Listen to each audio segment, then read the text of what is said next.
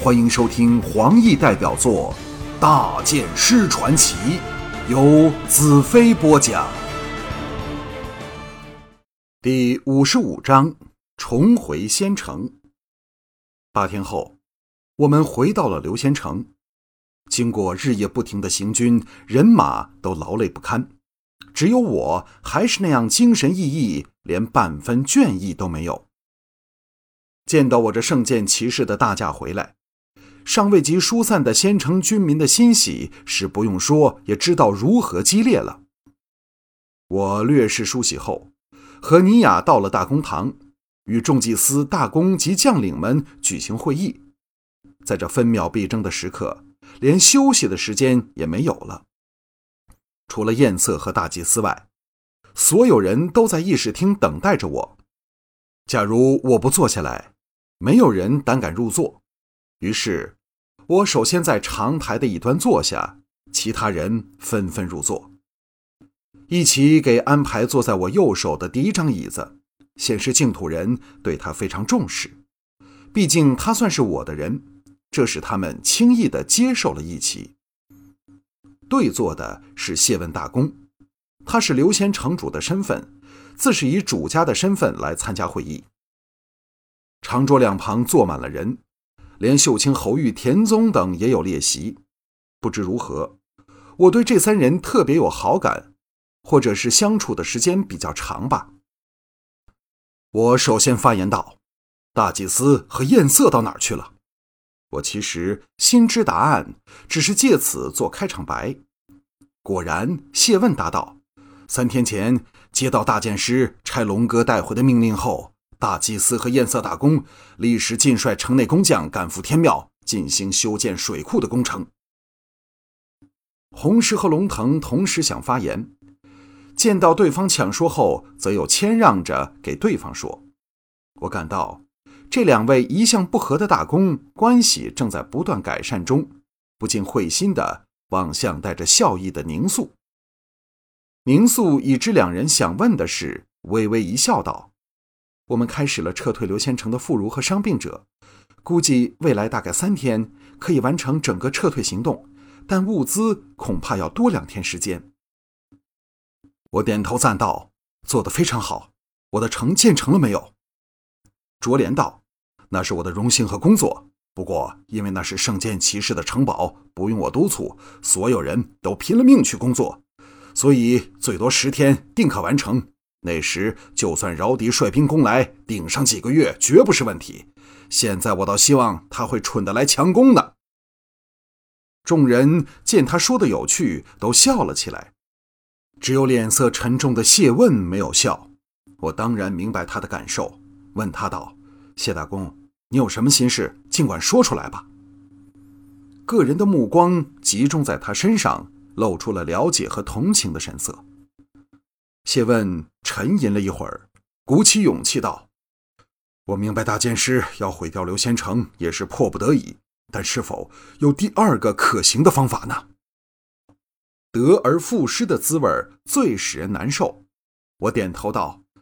在两种情况下，我们可以不用烧掉刘仙城，也可以赢得这场仗。我转向一奇道：“你来猜猜看，究竟是哪两种情况？”我是故意让一奇表现一下他的智慧，好在众将领前露上一手。一奇轻松地答道：“第一种情形自然是水库能在黑茶人抵达前建好，但第二种情形我却猜不到。”哎，我要是能猜到，我也是大剑师了。众人笑了起来。谢问依然脸色深沉，因为他知道没有一两个月的时间，大水库绝建不成。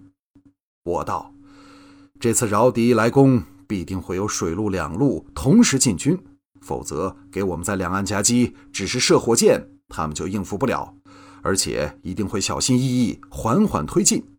若我们能不住的虚张声势，会将他们行军的速度拖得更慢。所以在他们来前建成水库，并非是没有可能的事。谢问的眼睛放着光道：“我们还可以在河里设下障碍物，或在沿岸设置陷阱，弄得他们提心吊胆，想走快一步都不敢。”小矮胖道：“我可以不时放下载着龙怒吼的大船，让他们尝尝那种滋味。众人都兴奋起来，感到形势并非一边倒。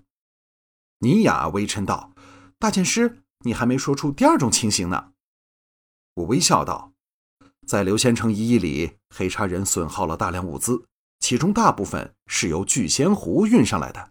现在刘仙成和南方的败军同时败返。”必会使聚仙城的粮食供应更为吃紧，你说对不对？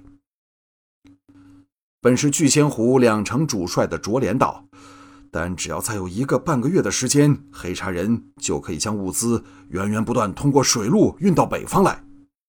我拍案道：“这就是我说的第二种情况的基本条件。假设饶迪在一个月内率兵仓促攻来。”他带的物资绝不会让他们撑上很长时间，而只能依靠水路的源源不断补给。一起脑筋最为敏捷，叫起来：“我明白了！只要摧毁了水道的补给线，黑叉人纵使夺得一座空城，也守不了多久。当他们撤兵时，就是咱们袭击的时刻了。”龙哥道：“这样说来……”只要看看黑茶王何时攻来，就可以知道刘仙成能否保住了。我站了起来，道：“我可以保证，不出三十天，饶迪将会率军来攻。否则，黑茶人的士气永远都不能复原了。无论实质或精神上，他们都需要一场大胜仗。”我转向一齐道：“你代表我在这里商议细节的安排。我要去看看那批黑茶降军。”他们或许会是饶迪料想不到的一个头痛的问题。一起起立施礼，眼中射出对我器重他的感激。尼雅嗔怨地瞅我一眼，怪我将他甩在这里。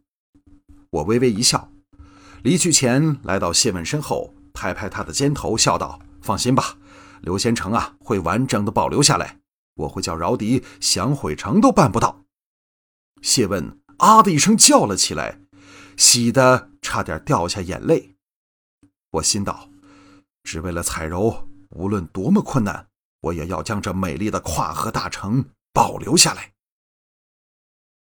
从刘仙成撤退的行动继续不间断地进行着。